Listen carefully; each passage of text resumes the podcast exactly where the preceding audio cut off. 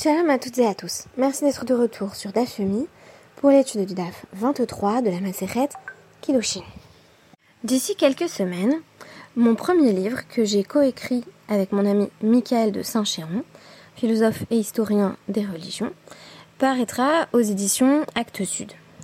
Je m'y penche notamment sur une problématique qui ne saurait manquer d'être pertinente en cette période, la Teshuvah. Ce livre s'intitule donc Revenir et est centré sur la problématique du retour dans la tradition juive, puisque c'est l'une des traductions possibles de cette notion de Teshuvah. Les autres, qui sont bien entendu euh, présentés dans notre ouvrage, étant euh, repentir ou encore réponse. Dans mon introduction, j'évoque notamment cette question de la teshuva comme réponse à une question qu'on se serait posée. Et j'écris, mais la réponse à quelle question? C'est que nous nous serions posés à nous-mêmes? Impossible, car dans le monde d'avant la teshuva, nous ne disposions même pas d'un langage qui nous eût permis d'énoncer le questionnement, de le rendre intelligible. C'est donc que le plus souvent, la question est énoncée d'un autre lieu. Le plus souvent, l'altérité du féminin une prostituée, une épouse ou la manifestation d'une urgence éthique. Moïse, intervenant pour sauver un hébreu, découvre qu'il a sous les yeux ses frères, son peuple, et l'on sait la crise existentielle qui s'ensuit. Bien plus souvent d'ailleurs qu'une voix divine, c'est pourtant la modalité abrahamique de l'appel. Et donc au fur et à mesure, tandis que nous présentons dans notre ouvrage plusieurs des grandes figures du retour, ainsi que notre parcours individuel de Teshuvah dans la tradition juive, nous essayons de montrer ce qui relève, dans ces parcours, bien entendu, très divers, de l'assignation par l'autre à une responsabilité devant la loi. Aujourd'hui, nous trouvons un parallèle à cette réflexion sur la Teshuvah, qui vise à souligner que finalement on ne revient jamais seul, mais parce qu'on est appelé, puisqu'on évoque la question complexe de la libération, donc cette idée de shechur, l'émancipation, d'un esclave qui fut un esclave cananéen, donc un non-juif qui appartenait euh, pleinement et entièrement à son maître, et à un moment donné, son maître le libère, il l'émancipe. Dit le problème, c'est que il faut, euh, si on a affaire à un shtar, un contrat dont l'esclave devrait se saisir, ça présuppose que l'esclave a son propre réchoute, son domaine à lui comme dans le cas de l'épouse que nous avions étudié dans le détail au sujet de l'acte de divorce. On avait délimité le réchoute minimal de l'épouse à son propre corps. Le corps de l'épouse n'appartient pas à son mari. Donc, si on lui donne en main propre, c'est le cas d'ailleurs évoqué dans les psukim, alors elle est pleinement euh, en possession du guet. Il est dans son réchoute à elle. A l'inverse, le corps de l'évêque Knaani, le corps de l'esclave euh, non juif lui-même appartient au maître. Donc c'est comme si on n'avait pas de lieu d'où l'esclave puisse recevoir ce document qui témoigne de sa libération. C'est comme si on nous disait tout simplement il n'a pas de réchoute. Donc la solution qui va être présentée dans notre DAF 23 pour parvenir à le libérer malgré tout, c'est de faire intervenir une autre personne qui va pouvoir réceptionner euh, l'acte d'émancipation, qui est d'ailleurs aussi appelé un get, d'où le parallèle euh, dont on se souvient bien entre euh, et euh, Donc le get, littéralement, ce serait un contrat. Si on dit get tout seul, on avait étudié dans le traité Gitin que ça signifie bien Nashim, ce sont les actes de divorce, mais on a également un cas très fréquent euh, qui porte sur les actes d'émancipation. Pour sortir de l'impasse, qui consisterait à dire que l'esclave ne peut pas du tout être libéré puisqu'au moment où on lui transmet un contrat qui indique qu'il est libéré, il ne peut pas vraiment en prendre possession parce que euh, il n'a pas de domaine qui lui soit propre. Donc, on va essayer de, résoudre ce dilemme. Rabat nous dit donc euh, les Rabbi Shimon ben Elazar, Evet Knani, Miedrabo. Est-il possible que l'esclave non juif euh, désigne un représentant. Donc le chaliar, c'est cette extension légale d'une personne, euh, ce médiateur qui vient, euh, voilà, juridiquement représenter la personne en question, puisque l'esclave ne peut pas vraiment se représenter lui-même ici, mais il y a Drabo, et il va prendre le guet des mains de son maître. Alors on nous dit, est-ce que on va déduire, donc c'est Rabbi Shimon ben Alazar qui propose ici une forme de, de, de d'analogie basée sur le fait que on nous dit au sujet d'une femme qui donc réceptionne son acte de divorce là, il est pour elle, et il est également question euh, donc d'une libération par shtar, donc à travers un document, au sujet de l'esclave. Alors on nous dit Meisha Keisha. Si dans un cas on déduit euh, de la manière dont l'épouse est libérée, notamment à travers euh, l'acte de divorce, de même, on pourrait affirmer que cela s'applique à l'esclave.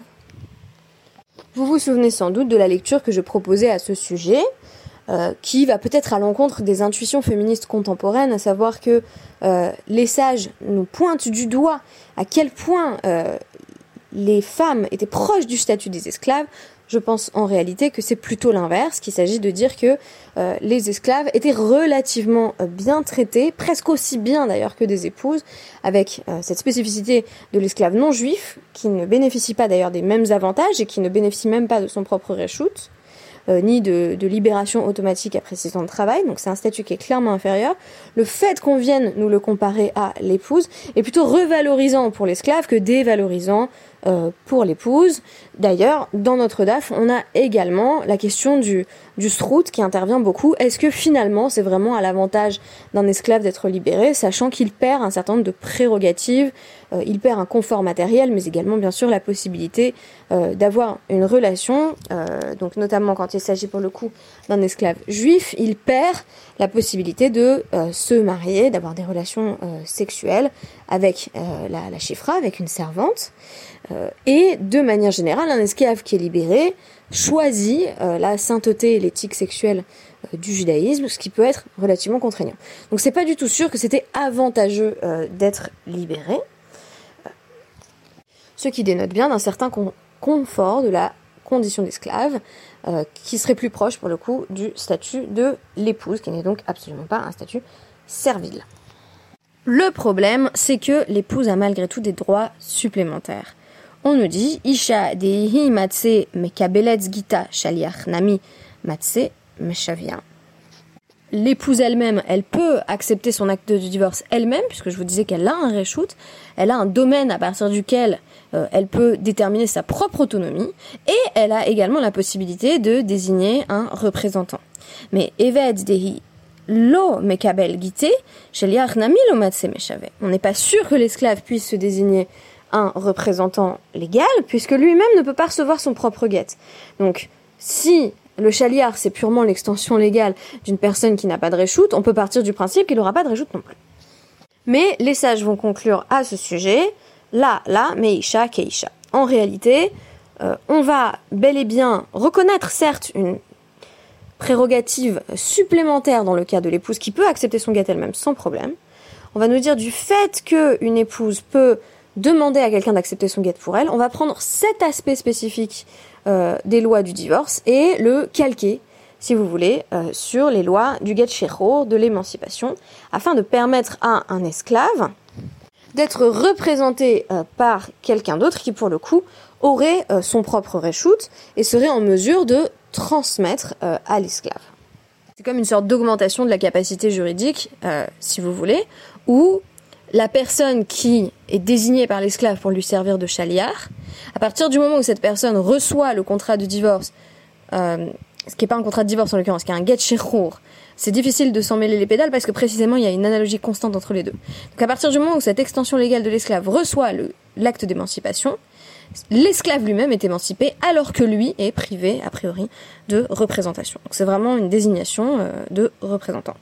C'est ce qui permet les sages d'embrayer sur une question qui ne saurait manquer euh, de nous intéresser en cette période euh, de, mois de Elul qui va bientôt déboucher sur les fêtes de Tishri, où euh, on est essentiellement représenté par les Kohanim. Alors vous me direz de façon contemporaine peut-être plus tellement, quoique à Kippour, on a véritablement une importance encore plus forte que d'habitude de la de la Birkat Kohanim, mais à l'époque du temple, pour le coup, par exemple, euh, le euh, grand prêtre, c'est vraiment le représentant du peuple. Et donc là, on va poser la question dans la est-ce que c'est une forme de shlichut?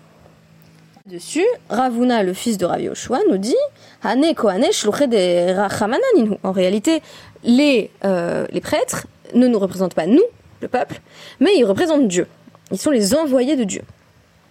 On pourrait dire également d'ailleurs à, à Kippour que euh, on a déjà étudié le traité Yoma, mais il y a cette idée que bah, le Cohen est là certes pour intercéder au nom du peuple, mais aussi euh, pour exprimer la sentence qui a été prononcée euh, à l'égard du peuple. Donc ça va dans les deux sens, mais on nous dit datar didaninu. Mais si tu, il te vient à l'esprit de dire que le Cohen en fait c'est le représentant du peuple, mi ika mide de anan lo matsenan avdinan ve inhu matse avdi.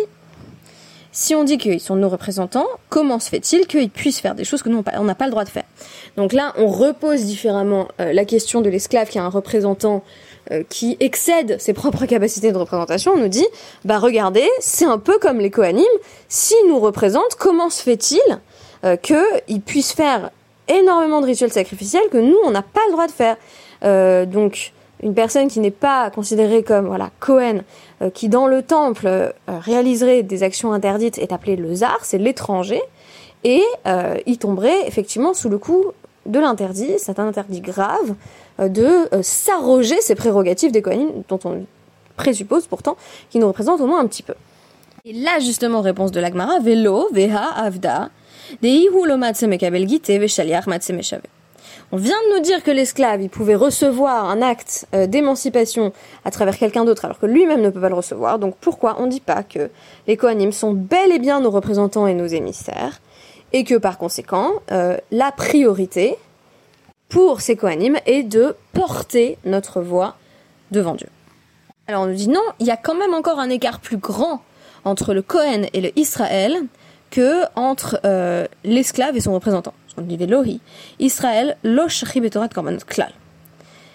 Un Israël, qui un non-Cohen, n'est pas du tout investi dans les lois des sacrifices. C'est-à-dire qu'il ne fait pas ses propres sacrifices. Tout au plus, on a l'idée de la smicha, l'imposition des mains sur les sacrifices. Euh, mais ce n'est pas lui qui va aller directement devant l'autel, euh, faire fumer euh, son korban. il n'est pas investi directement en tant qu'Israël dans les détails des sacrifices. En revanche, Eved, Shair Begitin. Il arrive qu'un esclave soit impliqué dans des questions de gitin, et ici vous aurez deviné pour le coup qu'il ne s'agit pas d'acte de divorce, mais d'acte d'émancipation. D'Etania. Nirin hadvarim, mekabel gito shel chavero, miyad rabo shel avalo miyad rabo shelo. On nous dit dans une beraita, un esclave, ça devient beaucoup plus intéressant, peut accepter un acte de divorce pour son son ami, un autre esclave, euh, de son maître à lui, c'est-à-dire le maître de cet autre esclave. Mais euh, si on a un maître qui a deux esclaves, euh, l'un des deux esclaves ne peut pas servir de chaliard de l'autre. Donc, si je sais que j'ai un ami qui est esclave d'un autre maître qui souhaite l'émanciper, je sais qu'il a ce problème juridique d'absence de réchoute, mais moi je peux même en tant qu'esclave accepter l'émancipation pour lui, de sorte que ensuite elle s'applique directement à son cas. Pourquoi? Parce que moi je ne suis pas l'extension de son maître à lui. Alors, en d'autres termes, un maître ne peut pas directement donner l'acte d'émancipation à son propre esclave, parce qu'il a eu avec lui ce rapport de possession. Il lui a dit, tu es l'un de mes biens, une forme de propriété qu'on est obligé de bien traiter, certes, mais malgré tout, tu es presque une extension de moi-même là encore. Euh, donc, il n'est pas logique que ce soit le maître qui brise ce lien euh, de part en part. Déjà, il y a l'acte d'émancipation lui-même qui présuppose que ce lien va être brisé. Mais il y a eu une proximité trop forte entre le maître et l'esclave. Euh, le maître a trop longtemps perçu l'esclave comme l'un de ses biens, comme un objet, une sorte de propriété, pour que vraiment l'émancipation advienne dans ce rapport, vraiment une sorte de dialectique hegelienne maître-esclave. Donc on a besoin d'un tiers, si vous voulez, au sens lévinassien. Quelqu'un d'autre vient de l'extérieur. Ce quelqu'un d'autre, c'est très intéressant parce que c'est, en l'occurrence, un autre esclave. Cet autre esclave, il n'a pas non plus son propre réchoute vis-à-vis de son propre maître. En revanche, il est distinct, il est étranger à, cette dynamique de fusion entre maître et esclave, à travers laquelle euh, le maître perçoit l'esclave comme une sorte d'extension euh, de lui-même et de ses biens. Donc il va venir briser la dynamique, briser, si vous voulez, la dialectique euh, maître-esclave, et permettre à cet esclave d'avoir accès à la libération, pourvu que le maître ait effectivement eu cette initiative du shirur.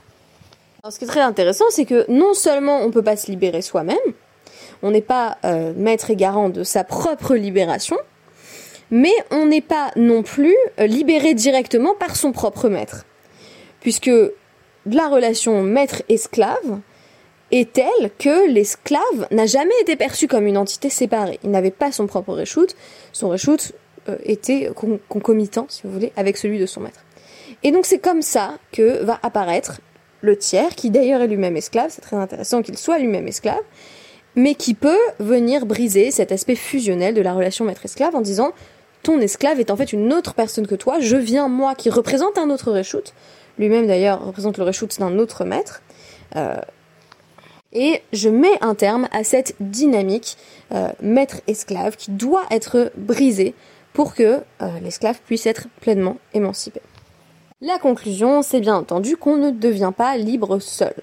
Mais on ne devient pas non plus libre seulement par l'entremise de son maître. C'est l'esclave qui libère l'esclave. De même, dans la dynamique de Teshuvah, le retour advient souvent par le dialogue, par la prise de conscience d'une réponse qui pourrait émaner d'un lieu qui est également euh, un lieu de ce qu'on pourrait appeler une forme d'asservissement.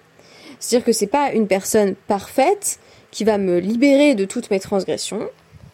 C'est simplement un regard extérieur euh, qui m'indique que dans bien des domaines de mon éthique personnelle, j'ai encore la possibilité de m'améliorer. Et ainsi, ça me permet de ne pas rester rivé à moi-même comme le maître euh, l'est à l'esclave et l'esclave au maître.